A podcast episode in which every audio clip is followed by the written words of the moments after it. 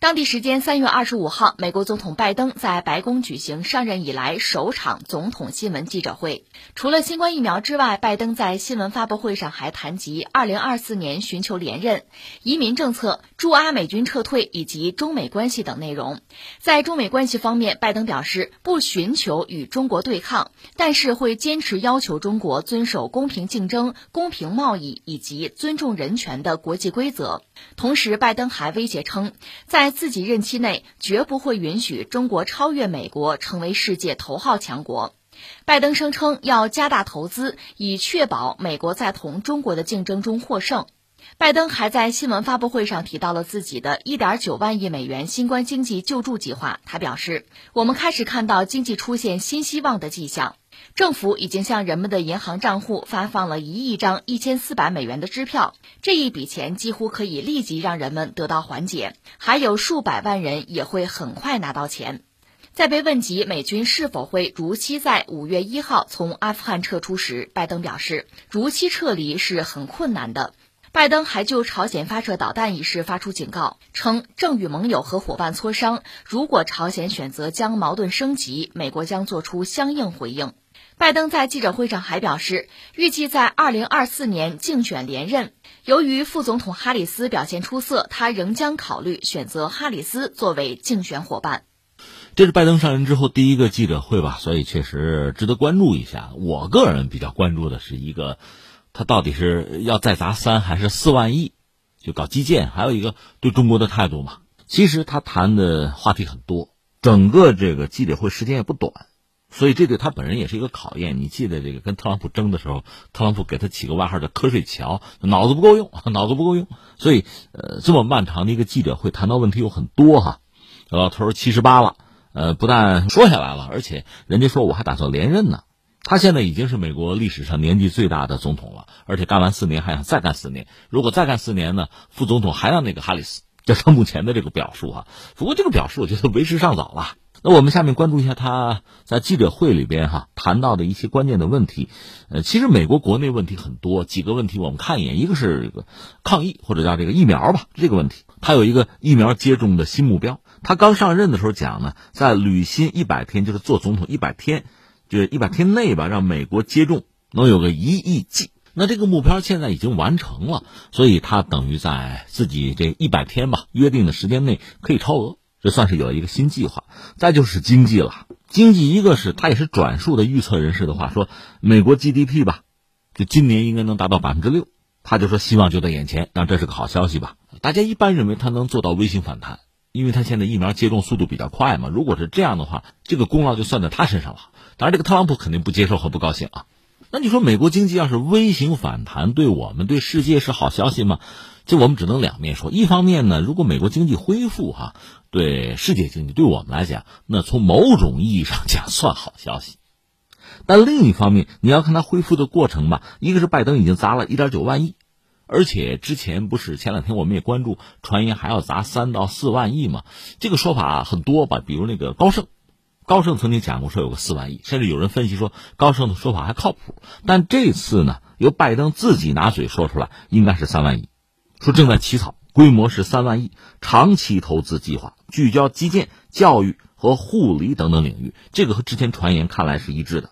其中部分经费是来自哪儿呢？增税，这个之前人们也猜到了。他说：“我想改变现有的模式，不是只有财富才能获得回报。”这应该是说华尔街喽。他说：“工作也能获得回报。”但是这意味着什么啊？二零一九年的时候，美国政府的债务是二十二万亿，就说美元了啊。到了二零二一年是二十八万亿，增加了六万亿。你这形象说就是美联储开动印钞机啊，然后美联储呢把钱给到美国政府，美国政府等于说打个白条呗，拿走四万亿，剩下两万亿是美国的老百姓加上全球各国买美债，然后拜登上台又砸了一点九万亿，所以这个钱怎么来，就是这么来。你要换一个说法啊，一个呢是老百姓再加上其他国家买这个美债，再就是找美联储印钱。那我们也知道，对老百姓现在是大家给发钱呢，一人一千四百美元是发钱，以至于钱用不了的又扔到美国的股市里去了，所以股市表现还非常火爆。那老百姓愿不愿意拿钱再去买美债，或者说借钱给美国政府？目前看够呛，因为十年期的那国债收益率在往上走嘛，就是没人买啊。那如果美债那国内卖不动的话，那全球范围内其他国家买不买？这是一个关键。再一个就是，如果其他国家也不买，也不看好，一点九万亿还得印钞。所以你说美国经济就算是二零二一年能到个百分之六，从这个角度讲，对全球经济可能是个好消息。但是它这个美元怎么办？它印了这么多，美元是国际货币啊，国际支付货币吧，可以拿这个钱到其他国家去买各种各样的商品，那就会拉高其他国家的物价。说到底就是全球帮他扛，帮他背嘛。如果大宗商品价格都在往上走，就全球范围内的国家吧。从这个经济的质量上讲，也是分三六九等的吧。就是说，你经济结构比较单一，那就可能是灭顶之灾，因为它生产东西很少嘛，单一嘛，都是从国际上买。你像土耳其啊、俄罗斯啊、巴西都算吧，通胀会变得特别厉害。因为通胀厉害，美元储备就越来越少，那就加息呗。当然，就个人来讲，也得想破解之道嘛，考虑买点通货膨胀影响比较少的东西吧。要么固定资产，什么房子、土地啊，什么设备之类、机器哈，再就是这个金融资产、股票，这传统的应对之策。但是对于很多国家来讲，确实麻烦已经来了。就美国形象点说，有人讲这是洗劫全世界吗？就是你这个钱啊，这么个印法，而且一旦进入这么一个模式，它形成一种路径依赖。我经常讲，就跟抽大烟似的嘛，印一点九万亿，那再印两万亿，再印一万亿，好不好？所以一直有人说，不是三万亿，甚至是四万亿。也有人对拜登这个大手笔有这样的猜测哈，所以这个对全球经济会产生非常非常大、非常复杂的影响了。但是现在经过他的嘴把这事儿可确认了啊，所以这是我个人比较关注的一个话题。还有一个话题当然就涉及到中国了。谈到中国，他一个是明确表示说不寻求与中国对抗，但必然会和中国开展激烈的竞争。他说在任内啊，阻止中国超过美国。为了确保美国的领先优势，他说要加大对美国基础设施和科技领域的投资，还要寻求和盟友在地区问题上向中国施压。我们实话实说，这些话吧，我们听上去不新鲜。他之前其实也表述过。说到这儿，我顺便先扯句别的吧，就是布林肯在北约也有讲话。你注意，这可是面对北约的盟友啊，他的讲话啊。他说，如果想要维系美国的支持，就对盟友说啊，那就必须要符合美国的利益。如果不保持有效的同盟关系，我们就无法制定能够为美国民众带来效用的外交政策。如果不展示同盟如何为美国民众带来帮助，我们就无法维持有效的同盟。哎呀，这按特朗普的话说，就是美国优先、美国第一嘛。换了个说法，这可以看作是这个拜登那个政府吧，对盟友的态度，要拉着盟友啊。去遏制中国的发展，他还说说中国的目标是成为世界上最富裕、最强大的国家，但在我的任内这不会发生，因为美国将继续发展壮大。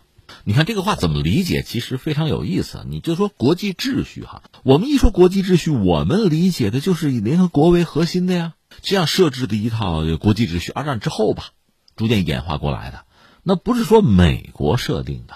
你再比如说，就说拜登他刚才讲的，中国想成为一个就什么强大、什么富裕的国家，还有个“最”字儿哈，这个“最”你怎么理解？如果按绝对值呢，是一个理解的方式。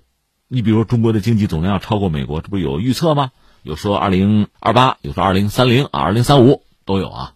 但如果拜登的任期是四年的话，确实还不至于现在就超过。他这话也有道理哈。但另一方面，你如果说按人均，比如人均现在中国大概一万美元多一点，美国是六万多。这是实话，你要赶上他，还需要付出相当的努力。这个我估计，这个拜登确实做满两个任期也达不到。所以他这个话你这么理解吧，那说的也不是不对。但是我们都知道他想说的是什么，或者说美国人不能接受其他国家就通过自身的努力啊、发展啊超越美国。而且美国人一直认为他其实是一个霸权体系，这个超越意味着替代，就如同当年美国替代英国一样。东西方包括中国、美国，在涉及到人类的命运和未来这个领域吧，可能有很大的不同，思维方式的传统啊，甚至对未来的期待啊、构想啊，有很大的区别。但是这个必须通过双方真正的接触、真诚的交流，才能够相互理解。这个有一个前提，就是双方都要有诚意啊，没有，哪怕有一方没有，还达不到嘛。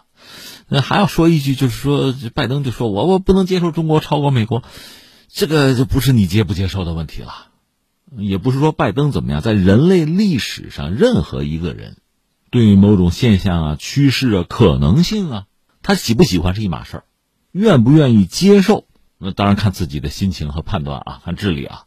可另一方面，很多事情即使你不愿意，它照常会发生，这个道理大家都应该懂。不过目前看拜登讲的这些东西吧，无论是中美之间避免不了这个激烈竞争，还是要他拉着盟友去遏制中国，他显然是这么说，也是要这么做。除了涉及到中国以外，还有其他的一些，比如涉及到这个移民，涉及到美国国内那个改革立法规则，主要是他想取消参议院那所谓的叫冗长辩论。另外还有涉及到朝鲜、阿富汗的一系列的问题吧，他有一些回应。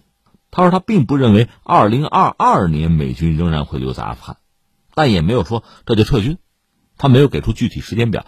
至于朝鲜，他说还是要接触，但是朝鲜今天又发射了一枚战术导弹，这可能一种特殊的回应吧。